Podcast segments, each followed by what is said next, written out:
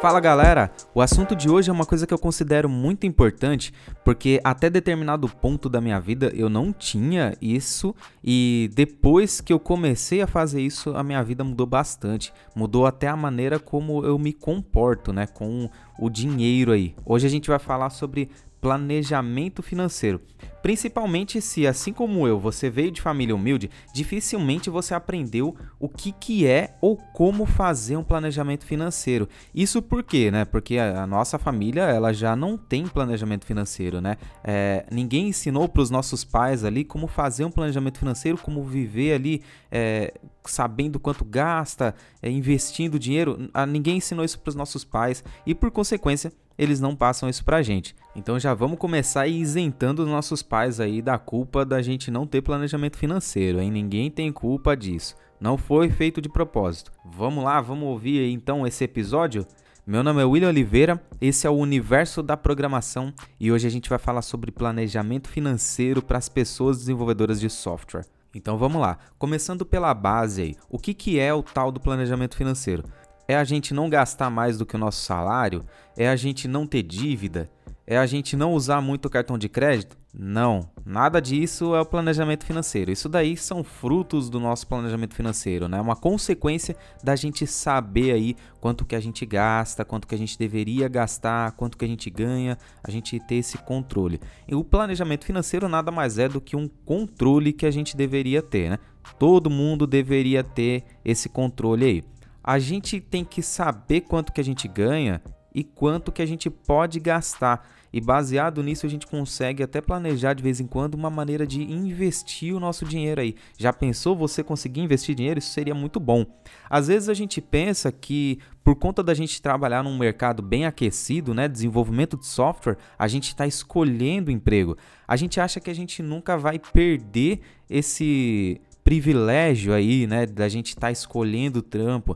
Só que a gente não sabe qual é o futuro. A gente não sabe se mais cedo ou mais tarde aí a gente vai estar tá numa crise e a gente não vai conseguir emprego tão fácil. A gente não vai conseguir um freela tão fácil, né? Porque às vezes a gente até comenta: "Ah, se eu ficar sem emprego, tudo bem, eu consigo fazer freelance e aí eu vou conseguir aí a minha renda mensal sem problema algum. Eu não preciso estar tá trabalhando especificamente para uma empresa para eu ganhar dinheiro.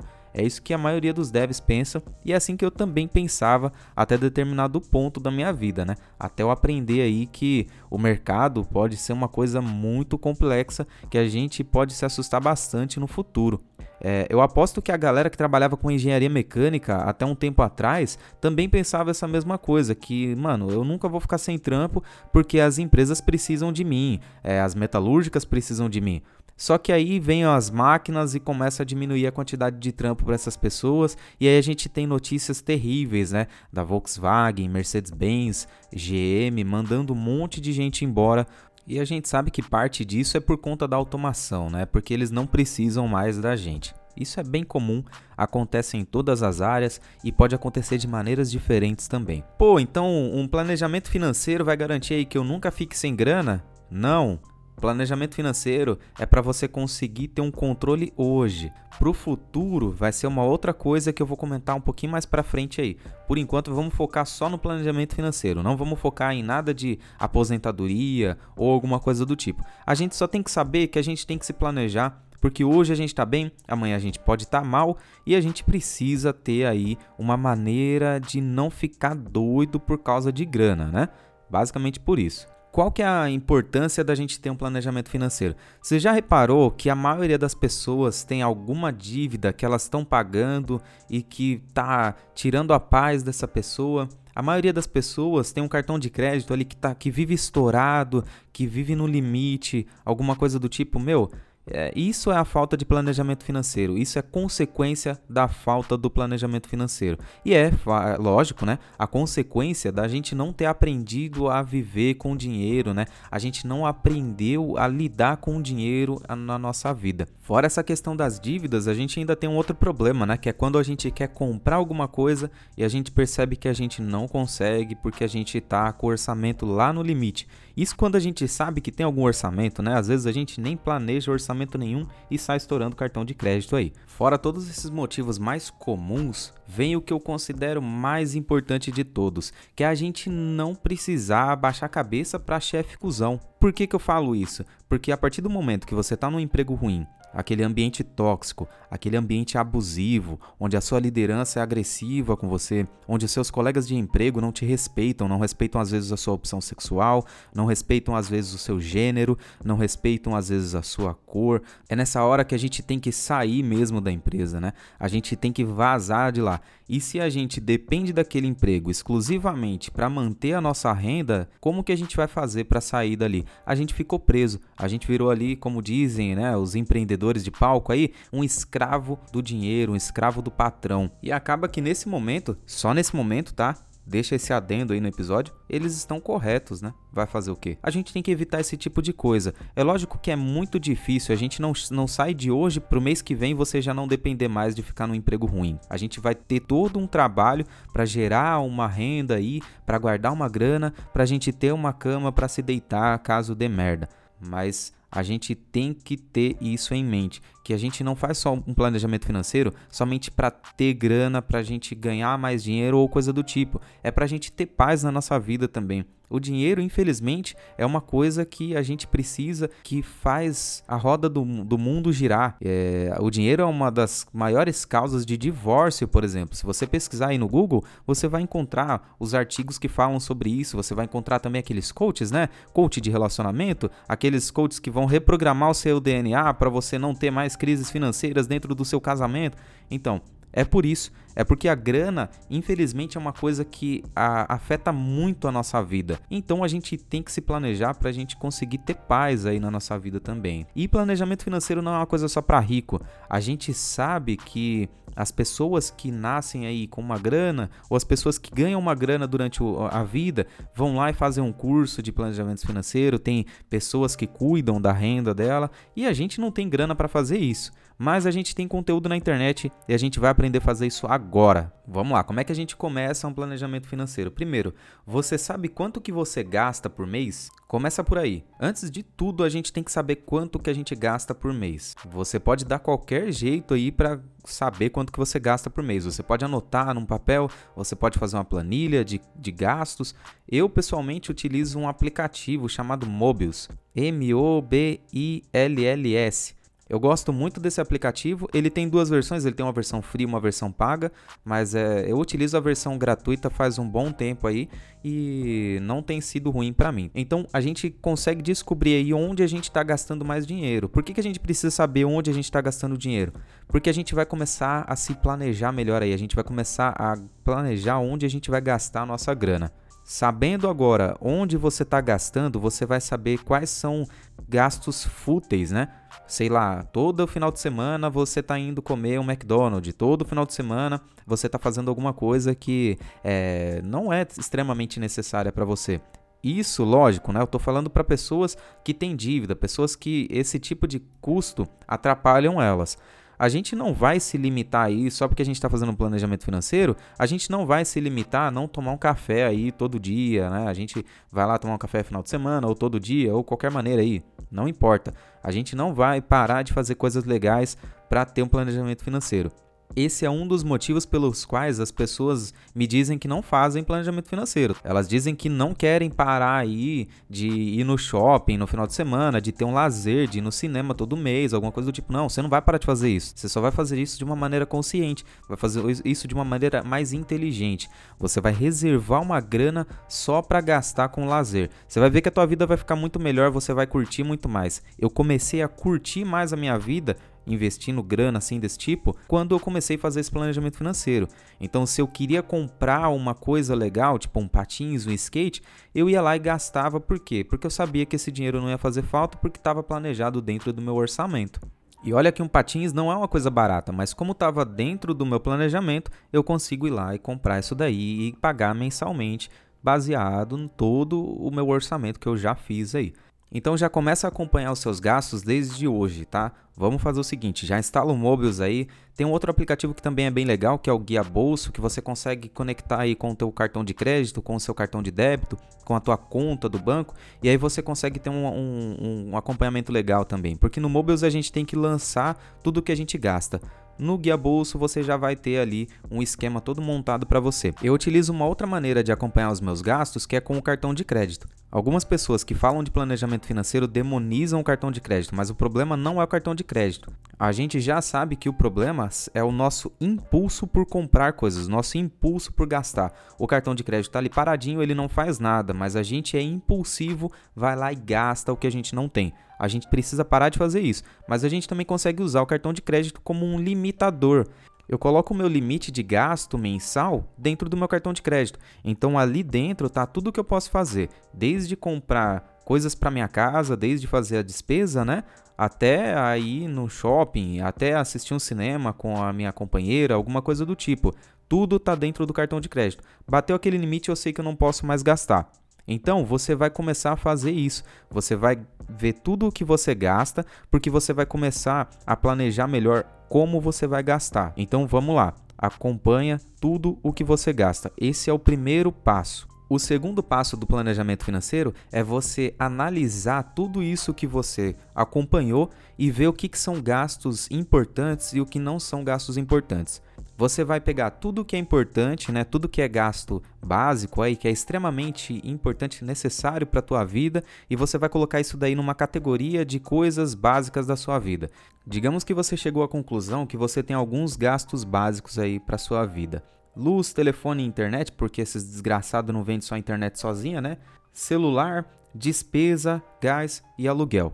Vamos falar que esses são os seus gastos mensais básicos. Isso daí é uma coisa que você vai ter que tirar da tua grana, do teu salário ou da tua fonte de renda aí, você vai ter que tirar essa grana todo mês. Então você já se planeja para remover isso da tua cabeça. Imagina o seu salário sem esse custo, tá? Vamos imaginar aí que você é uma pessoa desenvolvedora que está ganhando bem, você está ganhando aí os seus 5 mil reais por mês e cai na tua conta ao valor de 4.300 reais. Só que você mora em São Paulo e o teu custo de vida aí, somando luz, telefone, celular, despesa, gás, aluguel, deu 2.200 reais do seu dinheiro, do salário líquido que cai na sua conta, você vai ter na realidade R$ 2.100. Então você coloca na tua cabeça que você não tem mais R$ 4.300. Você tem que mudar esse mindset para a gente conseguir fazer esse planejamento financeiro, a gente vai ter que realmente mudar a nossa mente aí. Então imagina que agora, daqueles R$ 4.300, morreu.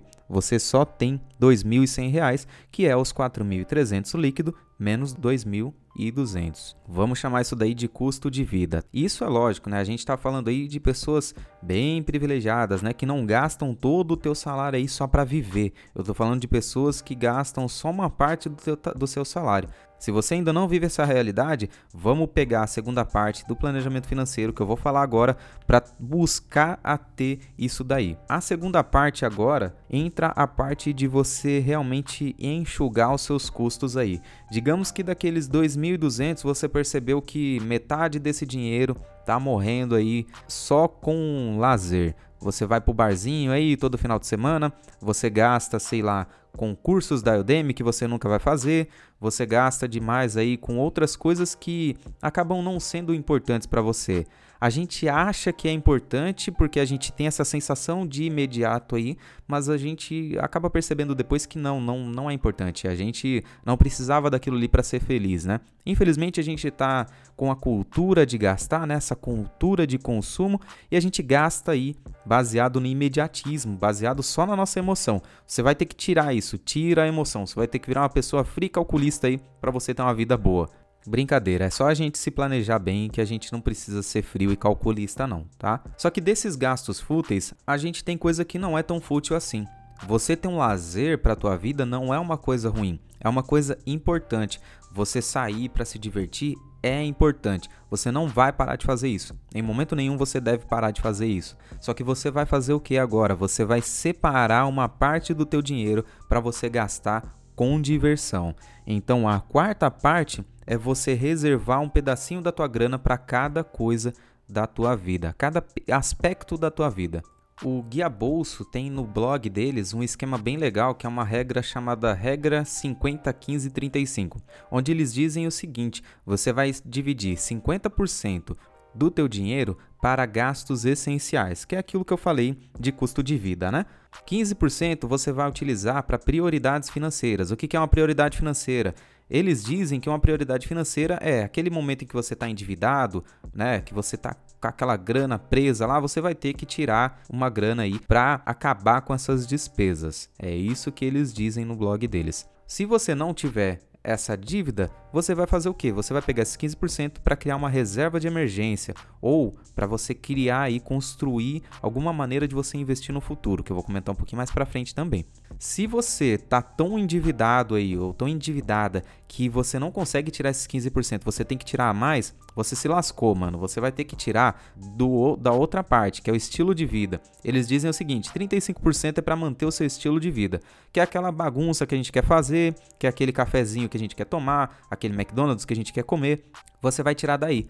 Se você tiver muita conta para pagar, você vai ter que reduzir um pouco aí, pelo menos por um tempo, as coisas que você faz, os gastos que você tem. Sabe aquele celular que você quer comprar? Você não vai poder comprar, você vai ter que continuar com o seu celular aí, esse modelo que você diz que é ruim tal, não sei o que, você vai ter que continuar com isso daí. Isso eu tô falando mais uma vez para aquela pessoa privilegiada de São Paulo que ganha 5 pau, né? Não tô falando daquela pessoa que tem necessidades reais. Mas assim, se você tem algum estilo de vida que você gosta, infelizmente você vai ter que diminuir um pouco isso daí por um tempo até você quitar suas dívidas. E aí você vai conseguir dividir seus 15%. 50% para o seu custo de vida 15% para prioridades financeiras e 35% para manter o seu estilo de vida. Eu sigo esse ritmo aí, eu sigo esse plano deles já faz algum tempo e está dando muito certo para mim. Inclusive eu já aumentei a porcentagem de prioridade financeira de 15% para 20%. Para mim deu certo, para mim foi bom, porque eu não sou uma pessoa que gosta muito de gastar com muitas coisas, né? Ainda bem que eu sou uma pessoa que não preciso gastar dinheiro para me divertir. Aí eu consegui aumentar. Se você não consegue aumentar, não tem problema, tá? Você continua guardando aí 15% para suas prioridades financeiras, pagar suas contas ou guardar essa grana aí para fazer a sua reserva de emergência, né? Chegamos agora no ponto em que a gente fez acompanhou os nossos gastos, a gente separou o nosso custo de vida, a gente sabe exatamente quanto que a gente precisa gastar. A gente removeu aqueles gastos que são meio fúteis, né, que a gente não precisava gastar aquilo lá todo mês, toda semana. A gente separou também uma parte para cada coisa, né? A gente chegou naquela regrinha do guia bolso de 50, 15 e 35. O que, que a gente vai fazer agora? A gente vai começar a fazer compras mais inteligentes. A gente precisa começar a comparar preços antes de comprar. Não é porque você é dev aí que ganha muita grana que você vai sair gastando toda essa grana. Lembra do que eu te falei que no futuro pode ser que a tua profissão não exista mais. E aí o que você vai fazer, mano? Você vai ficar sem grana? Não, você tem que ter uma grana guardada. Então, começa aí a planejar melhor o que que você gasta. Começa a ter uma relação melhor com o dinheiro para você ter uma, uma paz na sua vida, tá? Hoje em dia a gente tem internet, a gente consegue fazer uma pesquisa muito mais ampla do que na época dos nossos ancestrais, né? Que tinham que ir de mercado em mercado, tinham que ir de loja em loja, até que cansava, desistia e comprava em alguma loja com um preço que não era nem tão bom. E aí, baseado nessa questão de fazer as compras mais inteligentes, algumas pessoas indicam pra gente comprar e sempre pagar à vista. Só que, mano, a gente é pobre, mano. A gente não consegue pagar tudo que a gente quer à vista. Você vai comprar uma geladeira, o bagulho é mil pau. Você vai comprar um celular hoje, é 800 conto nem todo mundo consegue gastar aí 800 reais à vista num celular ou em alguma outra coisa, né? Você não consegue às vezes ir lá e fazer uma compra do mês de 300, 400 conto aí, né? Quando a gente tem uma família muito grande e a gente pagar tudo aquilo à vista. A gente às vezes tem que parcelar até as nossas despesas do mercado. Então como é que a gente faz? O que der para pagar à vista, você paga. O que der para parcelar, você parcela, mas procura manter o seu custo mensal o mesmo. Tenta sempre deixar o seu custo dentro daquela regra do guia bolso aí que eles indicaram para você. E aí, tem um esquema que eu vou te contar agora, que é o que eu faço para sobrar uma graninha aí, que não é aquele esquema mágico que vai te deixar rico ou rica de um dia para noite, mas você vai conseguir economizar um pouquinho de dinheiro. Se você faz muita compra online, você vai conseguir economizar aí. Lembrando que meu podcast ele não é patrocinado. Nenhum desses aplicativos, nenhuma dessas empresas me pagou para falar nada. Isso é o que eu faço realmente. Então vamos pensar. Imagina que você quer fazer uma compra aí de um celular. Digamos que você quer comprar um Moto G7 e eu fiz uma pesquisa recente aí, encontrei na lojas americanas um Moto G7 por R$ 887,78. E aí ele tem várias maneiras de pagamento, né? Você pode pagar em 8 vezes de R$ 110,97, você pode pagar pela AME R$ 887,79 e receber uma grana de volta, você pode pagar no cartão à vista R$ 754,61. Mas vamos pensar um pouco. Existe uma coisa chamada Melius, eu vou colocar o link do Melius aqui no, na descrição desse episódio para você me ajudar também, tá? Você vai clicar nesse link e vai se cadastrar por esse link, porque quando você gastar 100 reais eu ganho uma, um dinheirinho. E me, lembrando que não foi a Melius que me mandou falar isso, é porque eles têm um esquema lá que você pode indicar pessoas e ganhar dinheiro. Mas vamos pensar, a Melius dá 2,5% de dinheiro de volta dentro da Americanas nesse dia que eu fiz a pesquisa. E aí eu também utilizo o Nubank. Se você não utiliza o Nubank, pode pular essa parte do Nubank aí. Às vezes tem outro cartão que também faz isso que eu vou contar aqui para você. O Nubank tem um esquema onde a gente parcela uma conta e a gente adianta as parcelas dessa conta e ganha uma grana de volta, né? Ganha um desconto nesse dinheiro. Vamos pensar o seguinte então. Se eu comprar hoje utilizando a AME, eu vou ganhar R$ 159,81 de volta no dinheiro que eu paguei no meu, no meu G7, né? Então acaba que a gente já tem um desconto no valor do aparelho, né? E aí o que, que a gente vai fazer? A gente vai deixar o Melius ativado, a gente vai ganhar 2,5% de volta e a gente vai parcelar ainda pelo Nubank em 8 vezes lá sem juros, né? De, de R$ 110,97. E esse combo todo aí não daria muita grana, né? A Melius daria 22,20 centavos, o Nubank daria 2,98, mais os 159,81 que a gente receberia de volta na AME. Só que se a gente parar para pensar, tudo isso deu de volta R$ 184,99. O total do nosso aparelho saiu de 887 para 702 reais. Se a gente for parar para pensar que 887 reais hoje numa poupança da vida, né, ganhando 6,5% ao ano, renderia só 57,82, a gente saiu ganhando aí, né? A gente ganhou 184 no lugar de ganhar 57 reais. Então, são pequenas coisas que a gente pode ir fazendo que no final do ano aí a gente conseguiu uma grana legal de volta. Então todas as compras que você fizer, tenta fazer uma compra inteligente, tenta não agir no impulso, tá? Faça uma pesquisa aí em vários sites, faça uma pesquisa aí na questão do frete também. Não caia no conto do frete gratuito. Às vezes o frete está embutido no valor do produto. Toma cuidado com isso. Faz parte de ter um bom planejamento financeiro gastar direito. Então comece a gastar direito também. A gente está quase chegando no final do episódio para eu te lembrar de uma coisa: não adianta ficar aí dependendo do cartão de crédito para gastar mais do que ganha. Se você ganha X, procure gastar 15% menos que X, ou 20%, né? Vamos tentar sempre traçar uma meta aí para a gente gastar um pouquinho menos e acabar ganhando um pouco mais no final do ano aí. Eu vou contar como. A gente realmente precisa cair na real, né? Porque às vezes a gente acha que o banco quer ajudar a gente fazendo um empréstimo lá para a gente comprar um carro, para a gente comprar um celular às vezes, né? Eu já fiz um empréstimo para comprar um celular. E isso foi a maior besteira que eu fiz na minha vida, porque você faz um empréstimo num valor e o banco vem te cobrar três vezes esse valor. Então não caia nesse tipo de armadilha. Evite gastar mais do que você ganha. Evite sair aí do eixo. A gente tem que realmente cair na real, acordar para nossa vida e pensar que no futuro a gente talvez possa gastar isso. Pô, William, mas eu não sei se eu vou estar tá vivo no futuro. Só que o banco vai te cobrar hoje se você gastar. Então não fica pensando isso, que você não sabe como que vai ser o seu futuro e por isso você vai gastar tudo. Se você fizer uma merda hoje, você vai ser cobrado hoje. Hoje você está vivo. Então a gente realmente tem que buscar viver de acordo com a nossa condição nesse momento, sempre pensando no futuro e sempre pensando em melhorar para o futuro aí também. E aí a gente chega na parte mais legal do planejamento financeiro, que é a gente começar a reservar grana, que é a gente começar a poupar dinheiro aí. Você já fez todo o esquema de acompanhar os seus gastos, separar o seu custo de vida, remover os gastos fúteis, separar aí as porções do seu dinheiro para cada parte da tua vida, né? 50% gastos essenciais, 15% para prioridades financeiras e o restante lá, os 35% para manter o seu estilo de vida. Você já aprendeu que você precisa fazer compras mais inteligentes, que é sempre bom a gente fazer um planejamento de como a gente vai pagar, se der para a gente pagar à vista, a gente paga à vista, se não a gente faz algum esquema legal para pagar aí e receber algum cashback ou algum desconto legal também no, no que a gente for comprar. Gastar somente o que está dentro da nossa condição financeira atual buscando também ganhar mais algum dia, né? A gente tem que buscar uma promoção, a gente tem que buscar empregos melhores, né? E a gente tem que viver de acordo com o que a gente ganha. Agora a gente chega na parte de fazer uma reserva.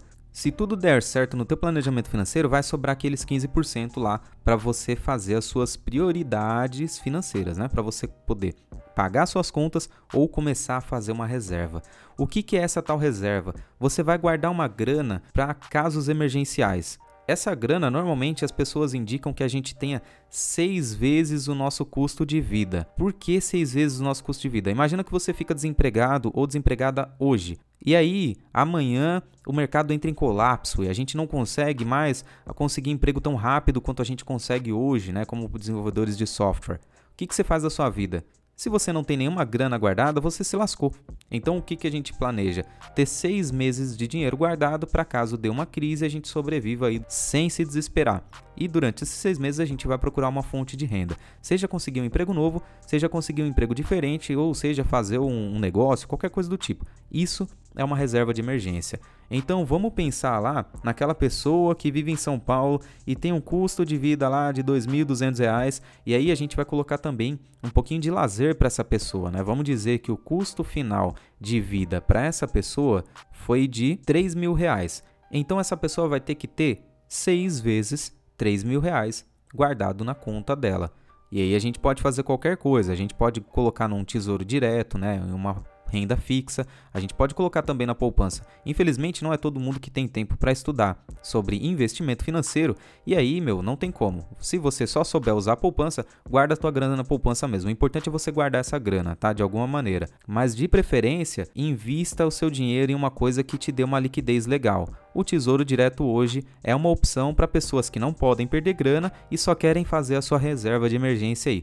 Pesquisa no Google sobre Tesouro Direto. Você vai cair em diversos canais que ensinam sobre renda fixa, sobre CDB, vários tipos de investimento que você pode fazer para criar a sua reserva de emergência. Dá uma pesquisada aí, faz essa lição de casa para você saber onde você pode guardar o seu dinheiro para fazer uma reserva de emergência. Pensando naquele caso da pessoa que ganha lá os seus 5 mil reais, tem os 4.300 reais líquido e no final das contas ela gasta 3 mil reais é, mensalmente. Ela teria que ter 18 mil reais guardado aí para ter essa reserva de emergência dos seis meses. A reserva de emergência também é conhecida por algumas pessoas que ensinam sobre planejamento financeiro como PMS, que nada mais é do que o patrimônio mínimo de sobrevivência. É o gasto médio mensal que a gente tem lá, né? Vezes 6. Esse é o PMS. A gente tem um outro tipo de reserva que é uma reserva muito maior que é muito mais difícil da gente conseguir também, né? Guardar esse dinheiro todo, mas se você se planejar, você vai conseguir guardar esse dinheiro. Pensa que o importante é você se planejar e começar a fazer, não é você conseguir esse dinheiro todo de ontem para hoje, que se chama PMR. O que, que é o tal do PMR? É o patrimônio mínimo recomendado. O que, que é esse? Por que, que ele é recomendado? Imagina que você sofre uma crise imensa e você fica 12 meses sem arrumar emprego. O que, que você faz na sua vida? Você se lascou. Então eles indicam que você tenha 12 meses do seu gasto médio mensal aí, do seu custo de vida, mais aquele pouquinho de lazer, né, que a gente colocou aí também como gasto médio mensal. Você precisa ter 12 meses disso guardado. Aí é uma grana muito maior, né? Se a gente pensar naqueles 3 mil reais que a gente fez as contas, a gente teria que ter 36 mil reais guardado no ano aí. Não é mais só 18 mil. E se a gente for pensar num caso mais grave ainda, que é aquela questão das pessoas que têm uma empregabilidade ruim. Por exemplo, eu moro numa cidade onde não tem muito emprego para desenvolvedor de software, eu estou numa área de desenvolvimento que tem muita pouca vaga, alguma coisa do tipo, aí é muito maior. A pessoa teria que ter guardado, segundo eles, 20 vezes o gasto médio mensal aí para você ter um patrimônio mínimo que você não se desespere aí, não entre em choque caso dê alguma crise, né? Só que é muito maior, a gente teria que ter 60 mil reais guardado aí. É uma grana bem alta. Mas lembrando novamente, você precisa ter em mente que você vai guardar essa grana com o tempo, não é para hoje, para agora que você vai ter isso. Você precisa começar a fazer isso agora. Independente de quando você vai conseguir esse dinheiro, você precisa começar a fazer isso agora. E a última questão aí é ter metas financeiras, né? Se você só colocar na tua cabeça que você precisa guardar uma grana, você nunca vai começar a guardar. Então o que, que você começa a fazer? Você traça uma meta mensal de investimento aí. Você cria realmente um contexto onde você precisa investir. E esse dinheiro de investimento, ele não é mais parte do teu salário, ele é parte agora do custo mensal que você tem. Então, daqueles R$ 4.300 que a pessoa ganha lá mensal, além daquele custo de vida todo que ela vai tirar, agora ela vai tirar também um valor para começar a investir. Seja 30 reais, seja 50 reais, 100, 200, 300, quanto a pessoa conseguir investir. O importante é começar a investir hoje, começar a investir agora, né? Quanto mais cedo possível, mais cedo você vai ter a sua reserva de emergência, mais cedo você vai ter o seu patrimônio mínimo de segurança aí, o PMS, e aí você vai ter paz na sua vida. O que eu tinha para falar para você hoje é isso, tá? Por hoje acabou. Eu espero que tenha te ajudado, mas na descrição do podcast tem mais conteúdo para você, tá? Tem um, um, link de um livro que eu acho muito legal do Gustavo Cerbasi, que é como organizar sua vida financeira, e tem também os links que eu comentei, né? Do AMI, da Melius e todos os esquemas que eu te passei. Dá uma conferida também no, na descrição do episódio aí. Eu espero que você comece a fazer isso a partir de agora, que você comece a planejar melhor aí como você gasta, como você se relaciona com o dinheiro, né, como você faz compras. Eu espero que tenha te ajudado a refletir sobre isso. E eu espero que no futuro aí você seja uma dessas pessoas que não vai ter problema por questões financeiras. Esse foi o episódio de hoje. Se você gostou, compartilha com as pessoas aí que você acha que precisam ouvir sobre planejamento financeiro. Existem outros assuntos também que já foram abordados aqui no, no podcast, como procrastinação. Eu tenho um canal no YouTube com o mesmo nome, o Universo da Programação. Se você procurar lá, você vai encontrar mais conteúdo. E não esquece, se você gostou do meu conteúdo e quiser participar dele, você pode me apoiar no Catarse, catarse.me barra William-Oliveira e você vai poder participar também do conteúdo aqui, além de ter acesso a um canal exclusivo no Telegram para a gente bater papo lá o dia inteiro, tá? Muito obrigado e compartilha isso com todo mundo porque a gente quer chegar em uma saúde financeira melhor para pessoas desenvolvedoras de software. Valeu!